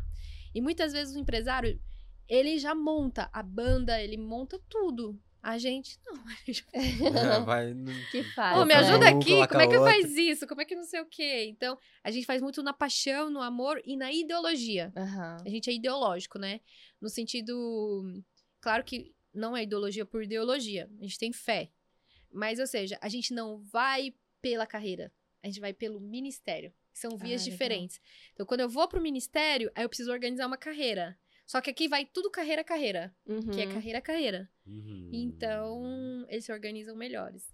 O, o mercado funciona assim, por isso que muitas vezes a gente do gospel, infelizmente, a gente tem que se esforçar. Bastante, Porque né? não tem um Correr a empresário. segunda milha, né? na- a gente que tem que tre- treinar um assessor, não tem pessoas muito treinadas no nosso meio Uhum. para prestar os serviços que a gente precisa. É, então, tem os desafios. E as. Vou, vou falar uma coisa aqui em off aqui, que não vai ser off, mas. Infelizmente, as rádios gospel são as mais inadimplentes. É mesmo. Às vezes elas fecham o CNPJ, abre outro porque tem que pagar muito direito e ela não quer. Ah, Deus. Aí então a gente não recebe muito direito autoral de. Uhum. É uma vergonha. É. É uma vergonha, assim, porque é um péssimo testemunho no mercado Sim, musical. sim. Que é- em que as, as rádios normais, que não são religiosas, não tem vertente religiosa, eles pagam a maioria tudo Tudo certinho. certinho. Então a gente já não tem verba que vem direitos arrecadados de rádio, não tem muito não. E os nossos shows, né, eles não são business, Uhum. eles são religiosos. Então, a gente não cobra, não dá pra falar cachê, Aham. cachê por cachê. Porque se eu for precificar toda a qualidade da minha arte, ela vai ser um valor Superior àquele muito que superior. É. E a igreja, ela é mantida por dízimos de fiéis. Sim. E a gente que, que é consciente, quem é consciente, tem que levar isso em consideração. Eu levo. Então, hoje a gente lida mais como custos. Então, eu tenho ali os meus custos mensais com a equipe, com, com tudo que eu preciso para manter minha carreira. E eu coloco isso. Isso foi uma direção de Deus. Que no início, bem lá no início, quando começaram a me convidar e eu não sabia como é que fazia isso, perguntei para Deus e Deus me direcionou. E eu até hoje estou nesse direcionamento. Tem um versículo que Deus advertiu o povo de Israel: não cobrem demais. Cobrar não é errado. Cobrar Uhum. demais é errado. Isso é já ser ganancioso. Uhum. Então, eu tenho um valor e eu trabalho em cima desse valor que é o suficiente pra mim. Não me torna rica. Marcela Thaís não ficou rica, tá? Ela continua, inclusive, padrões parecidos, tá? E deu ser bem semelhantes ao que era antes. E eu sou feliz assim. Meu travesseiro tem bastante consciência e paz. Aham. Eu não é que eu não possa crescer com o meu trabalho. Eu recebo direitos autorais. Sim, Mas os certeza. direitos autorais, ainda mais no Brasil com alguns problemas que tem, de muitas muitas descontos que tem, eles também não são. Não trazem tanto retorno É. assim, né? Do Não, tanto que não. deveria trazer. Quem cresce com, quem ganha bastante dinheiro com show gospel é quem faz pra prefeitura. Só que eu tenho algumas questões que eu não faço pra prefeitura de jeito nenhum, porque eu também acho algumas coisas que são não são Que certas. não condiz com você Uhum. Não também. condiz É. com o que eu acredito. Uhum. É isso. nota que você tem que declarar uma coisa e é outra coisa. Ah, Isso eu não. Você não é tem, que, legal. você tem que dar uma mentira em algum momento. Uhum. E muitas pessoas usam o show gospel pra lavagem de dinheiro. As prefeituras usam Nossa. muito o show gospel pra, mensagem, pra lavagem de dinheiro. Tem toda uma polêmica. A, a Anitta falou recentemente que ela não faz por questão de honestidade. E a gente Nossa, olha. fazendo. É. Fica a Nossa. dica, né? Tem mais uma? Vamos pra mais uma? Oi, meu nome é Gabriela Bueno e eu sou do 31B. Eu queria perguntar como você se sente quando você tem que cantar, quando você não tá com inspiração ou criatividade. A gente canta. É. Porque além de ser algo que canta. a gente ama, é algo que a gente tem que fazer. Uhum. E tá tudo bem. É. Não precisa estar amando toda hora. É igual casamento. Você não tá toda hora assim, ai, Sim. tô apaixonada. É. Mas é seu compromisso. Sim. A aliança é maior do que o amor, muitas vezes. Uhum. O compromisso, ele tem que valer mais. É claro, não num contexto de abuso, de coisas erradas sim, no com casamento. Não tô levando pra esse contexto, né? Mas é que tem hora que você não tá motivado. Você tá cansado, mas você tem um filho. Você vai. Uhum. Você tem que dar comida pra ele É, ainda, não falar, tem? não quero você tem que criar, é, você tem que É. continuar. Senso de responsabilidade Senso de também. responsabilidade, exatamente. Vamos pra última? Olha, tem mais uma. Eu sou o Matheus Alves, sou do 21A. O que é melhor? É fechar contrato com produtora ou seguir carreira solo? Acho que ele quis dizer ser meio que autônomo, né? É. Olha, hoje, hoje, dependendo do quanto você consegue gerir sua carreira, mil vezes independente. Eu fui independente antes de ser de gravadora. Teve os prós e teve contras, muito mais contras. Uhum. E eu tive, eu só não saí antes porque eu tinha um contrato. O meu contrato é considerado, inclusive, o contrato primeiro que eu assinei, ele é hoje, inclusive, considerado ilegal, porque ele prendia muito. Hoje já tá Aham. diferente, inclusive, um pouco. É, Então, assim, quando eu tive alguns problemas, assim, que não foram legais, sabe? Não foram nada Entendi. legais, não daria, assim, pra dizer, porque foram pessoais, assim, com a administração da minha carreira que foi Uhum. feito é, coisas que eu acho que é até um abuso, assim, é um abuso moral que faz com você, sabe? Que eu não gostei. Hoje eu tenho. Fico muito feliz pelo reconhecimento, tenho proposta de todas as gravadoras, mas no momento, respeito a galera, conheço muita gente que são diretores dessa gravadora, não são todos iguais. No, o, o meu, na época, foi péssimo, inclusive hoje ele foi demitido porque descobriram todos os problemas que ele fazia, não Nossa. só comigo, mas com Aham. muita gente. Caramba. Coisas que são, eram imorais até, sabe? Sim. Ilegais de fazer. E isso, inclusive, me gerou um burnout, assim, de estresse, Uhum. de, de- emocional foi um peso muito grande na minha carreira e foi ruim pra mim. E no sentido de porcentagem mesmo, imagina, a gravadora fica com 70, 80% Nossa, seu. É muita 80%. coisa. e você já coisa. não ganha, você já não ganha muito. Chega a Não- ser Não injusto, dá nada. né? Então eu passei a minha carreira praticamente inteira sem ganhar nada. Aí todo mundo pensa, Marcela ficou rica? Não, gente. Talvez a gravadora. Exatamente. Até o Paulo tinha uma pergunta sobre. É, então, sobre As músicas, né? registrar a música. Aham. É, é muito difícil? Como é? O valor é muito Não é alto ou difícil, não? mas assim, tem muitas muitas brechas assim de interpretação, porque, por exemplo, é, a associação de músicos, é, a- vamos dizer, não sei fazer propaganda, mas assim, Abramos, hoje eu tô na SBA, assim, são a- associações assim que trabalham junto com o ECAD. O ECAD é esse órgão que, vamos dizer assim, fica de olho em quem tá usando a sua música para arrecadar o direito autoral. Nossa. E aí repassa pra a minha associação que eu sou filiado e Aham. essa associação repassa pra mim. Então ali cada um também já fica com uma coisa. Entendi. Fora que já vem descontado imposto, hum, taxas, gravadora, tudo, já vem tudo. E, e são eles que fazem essa monitoração. Só que o- uma coisa que, que é engraçado é que o registro ele, não, ele é feito na Biblioteca Nacional. Você pode até fazer no cartório, não é o, o, o, o- ideal. Porque assim, ó, o que você precisa fazer? Provar que aquilo é seu. Aham. Só que hoje, se você for, pra vamos dizer, vai pro tribunal resolver isso, quem tiver o primeiro, o primeiro protótipo é o dono da música. Então, assim, O, pro- Nossa. o, o, o produtor, só que isso ninguém fala. Isso ninguém fala. Você tá falando e agora. o pessoal, o pessoal, infelizmente, dica, do meu meio dica. não sabe. O pessoal tem muito problema com o produtor, que fala assim, não, fui eu que fiz essa sua música. Olha. Aí, eu tive um problema assim.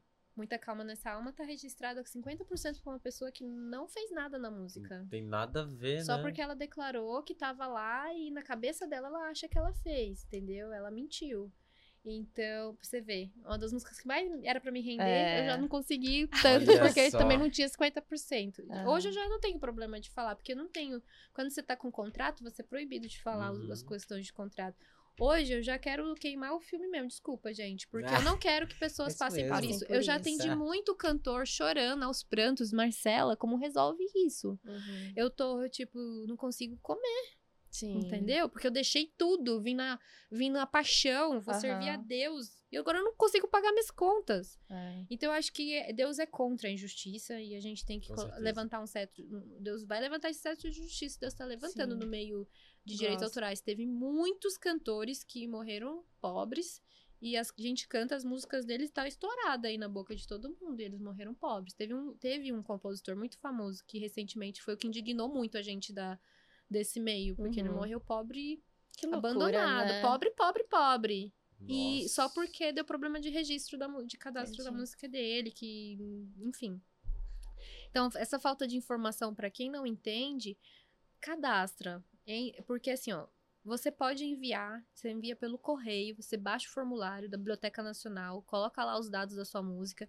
Tem gente que cadastra letra, partitura da música, é separado, porque a Biblioteca Nacional cadastra como uma obra de arte Sim. ela é um patrimônio cultural. A sua música é um patrimônio cultural. Então, se você escrever uma poesia, alguma coisa assim, você pode enviar para a Biblioteca Nacional, que é a forma mais segura. Ninguém Legal. contesta isso nunca. Uhum. Envia para lá. Porém, você não precisa. Hoje eu não mando minhas coisas para a Biblioteca Nacional, porque eu já tenho um nome que é fácil eu provar. Não, gente, isso aqui é meu. Isso aqui é não foi o Zé não. lá que fez, fui eu mesmo. Eu tenho todos os protótipos, sempre eu vou ter o primeiro, porque eu que Sim. componho todas. Se você compõe com outra pessoa, que começa a dar problema. Uhum.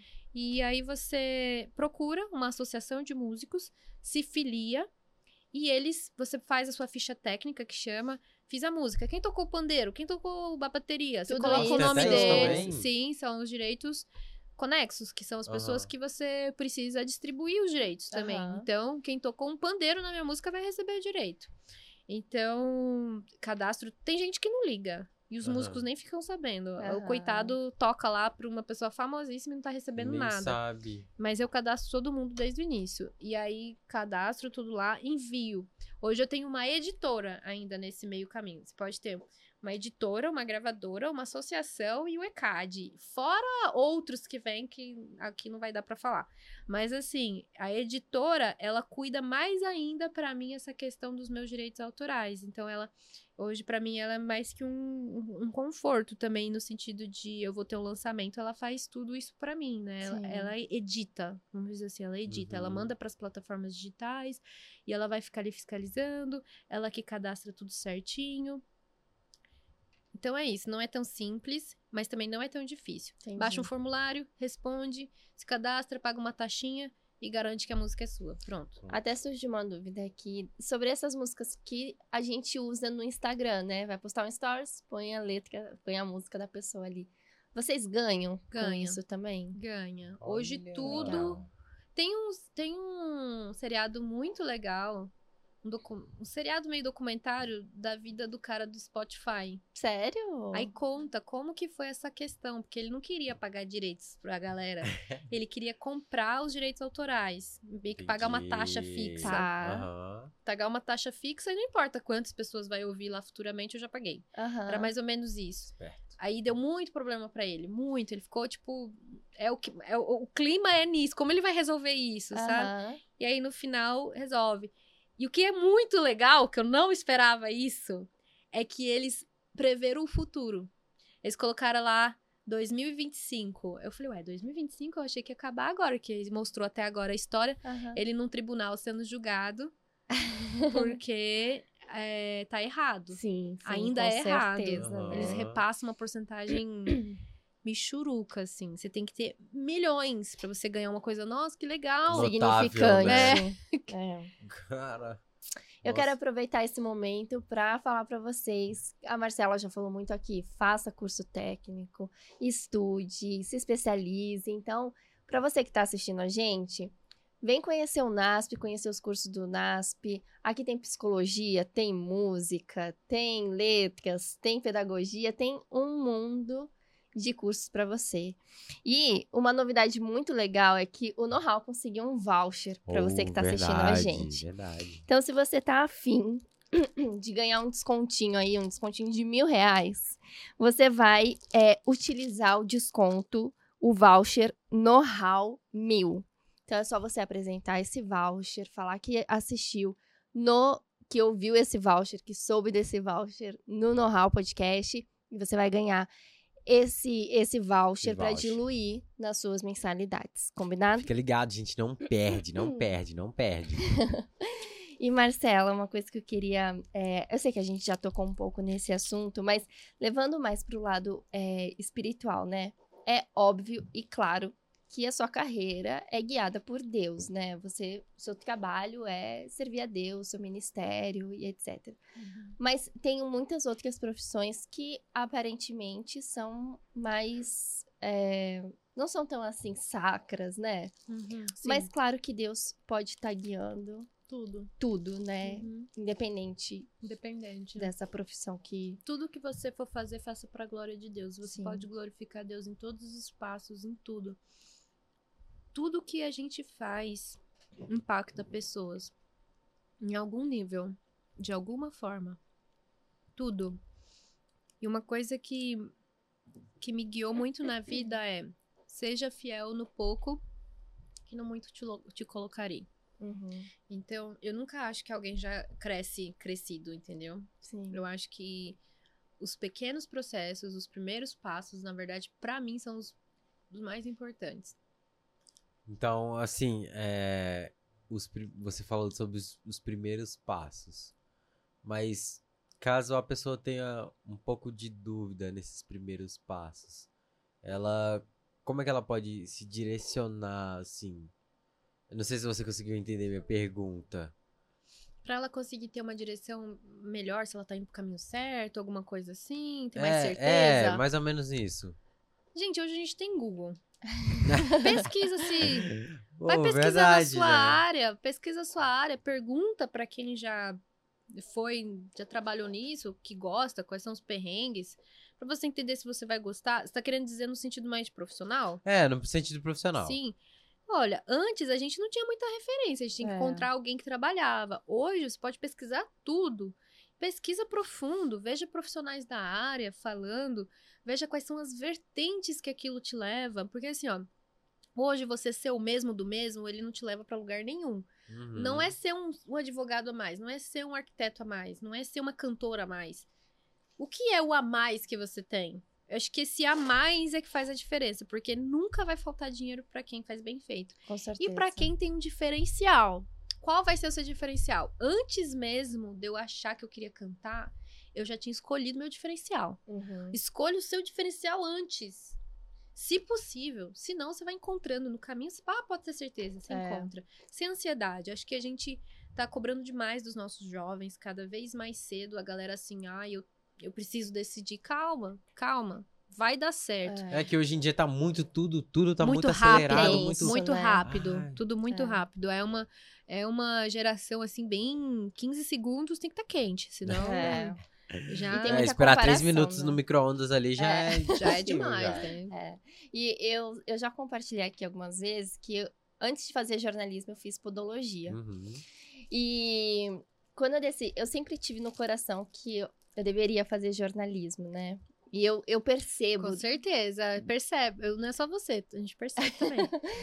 eu percebo assim muito Deus guiou tudo, sabe? Continua guiando. Sim. É, eu consegui uma bolsa 100% Uhum. e só Deus pra me, ter me dado essa bolsa, sabe? Mas e Ter sua história é, é mais ou menos parecida com a dela, né? Claro que em formatos diferentes. Mas no sentido de. é, teve outras profissões, Uhum. mas É. tudo que você teve lá atrás te guiou pra onde É, você tá hoje. Sim. Uhum. Então, acho que foi um Tudo. direcionamento corretíssimo. Nada é inválido. Uhum. Nada é inválido. Nossa, mas eu tive traumas. Use os seus traumas. Exato. Use o que você tem. O que você tem? Aham. Ah, aquela criança lá tinha o quê? Só uns peixinhos, uns pãezinhos? Deus usou o que ela tinha. E essa parábola na Bíblia, ela não é sobre a multiplicação de Deus. É sobre a escassez. Sim. Se você for olhar, a parábola não é sobre o quanto de peixe e de pão Deus, Deus- Jesus conseguiu multiplicar, mas o quanto foi feito com o pouco. Uhum. Então, a sua escassez, ela já é uma resposta também. O que a sua escassez te fala? Poxa, quando eu tô sozinho, eu sinto tanta depressão assim. Será que não tem alguém também passando por isso? Uhum. Será que alguém sem apoio como eu também não tá passando por isso? Será que se eu começar aqui falar com essas pessoas na internet, sei lá, Uhum. usa o que você tem. Sim. Usa, o- Marcela, não tenho nada, eu tenho essa semente aqui, planta. É. Vai plantando, vai plantando, uma hora você vai colher coisas que você nem imaginava. Porque comigo foi assim. Eu não, não tinha muita coisa, eu não tinha nada pra fazer, eu tinha uma folha. Só tenho uma folha? Vou escrever. Aham. Ah, essas escritas me fizeram crescer, mesmo que ninguém leia tudo que eu escrevi. Nunca ninguém abriu minha caixa. Nunca ninguém abriu lá tudo que eu escrevi. Eu não sou a pessoa que escreve isso hoje. Eu só escrevo isso hoje porque eu escrevi tudo aquilo que ninguém nunca leu. Entendeu? Nossa. O que eu profundo. nunca li me fez hoje fazer pessoas me lerem. Porque eu me aperfeiçoei. Porque conhecimento nunca é, É. demais. Não- Não, e no último episódio eu falei uma frase que é: Tudo que eu não fui faz quem eu sou hoje. Verdade. É meio que nesse Exatamente. sentido, É mais a né? escassez. É. Gente, é muito mais a escassez do que a sobra. Porque a sobra nos mima, a sobra Uhum. nos deixa num lugar confortável. Sim. E esse lugar confortável, ele é preenchido, então ele não tem espaço para criar. Você precisa do nada para criar. Deus criou no nada. Deus não tinha nada, ele tinha escuridão, era a única coisa que tinha. A primeira coisa que ele cria, luz. Então, assim, peça para Deus criar luz nessa escuridão e você vai começar a enxergar as coisas. Não, eu acho que eu vou colocar uma coisa aqui, vou colocar uma coisa aqui. Esse é o princípio da criação. Tá tudo escuro, você primeiro ilumina. Depois que você ilumina, você vai criando. Sim, sim. Entendeu? Vai Uhum. criando. Mas ilumina primeiro. Você não sabe pra onde vai, pede pra Deus jogar luz no seu, conhec- no seu entendimento. Senhor, me dá discernimento. Discernimento é a palavra. A partir disso dá direção, né? É. Sim. É, é, é bem. É bonito de ver isso também. Porque eu já, já. Eu estava em vários momentos que eu tava assim, tá bom, e agora? O que eu faço? tá, como é que eu saio daqui? Entendeu? E a parte de conversar com Deus. Cara, algo que eu acho até divertido que eu tenho com Deus, a intimidade que eu tenho com Ele, Que é de, por exemplo, chega na sexta-feira ou em um sábado, eu falo assim, ô, escolhe minha roupa, por favor. Que eu não sei qual roupa que eu vou hoje. Pra igreja. É, então, tipo, aí do nada fala, nossa, se eu colocar essa calça com essa camisa, vai combinar, mas eu nunca usei. Será que vai dar certo mesmo? Aí eu coloco, tipo, nossa, ficou legal, sabe? É, Essa- É uma, pequenas coisa, coisas. é. uma É. coisa que aparentemente é boba, né? Você tá assim, É. até meio assim de contar. Mas você vê o poder de, de criativo e que Deus se manifesta nas pequenas coisas? Porque não é sobre só o talento que Deus tem, que ele pode compartilhar com você da criação. É o relacionamento que é mais importante. Eu acho que os nossos relacionamentos nos fazem. Sim. Eu acho que o mais importante deles, sem dúvida, é Deus. Porque você tá pedindo pro dono do universo te dar uma dica do que fazer no universo. É, aham. Vai dar certo. Vai dar certo. Marcela, queria te perguntar agora qual é a sua frase especial. Você falou pra gente que tem várias. É. Então, assim, eu quero saber Vim aquela que bastante. te toca, assim, sabe? Aquela profunda.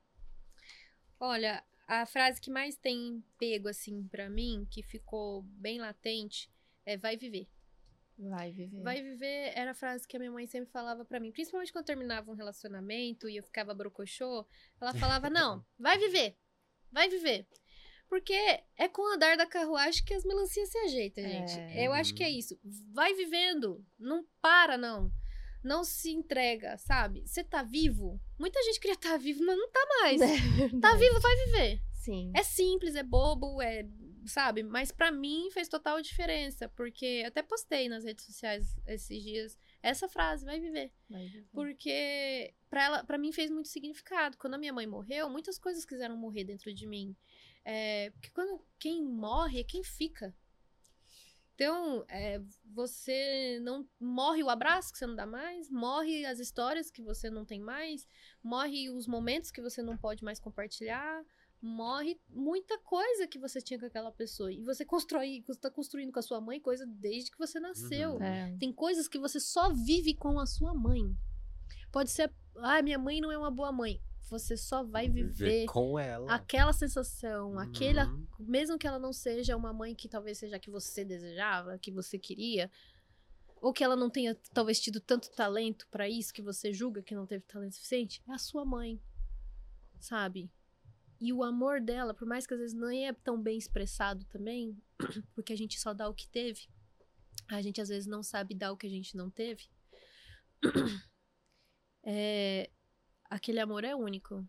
Uhum. Ninguém vai te amar. Você pode casar com o melhor homem do mundo, você pode ter filho, você pode ter melhores amigos, você pode ser uma pessoa famosa. Eu sei disso. Eu- muita gente diz que me ama. Eu chego nos lugares, eu te amo, choro e tal, não sei o quê. Mas nunca ninguém. Você nunca vai sentir esse amor. Depois É que a minha mãe morreu, diferente. o mundo ficou estranho pra mim. Era como se tirasse um elemento do mundo. E esse Uhum. elemento era o amor da minha mãe. Eu me sentia até menos especial por não ter a minha mãe me amando com aquela intensidade de amor. É como assim, ó, a pessoa que mais me ama no mundo não existe mais. Esse amor não existe mais.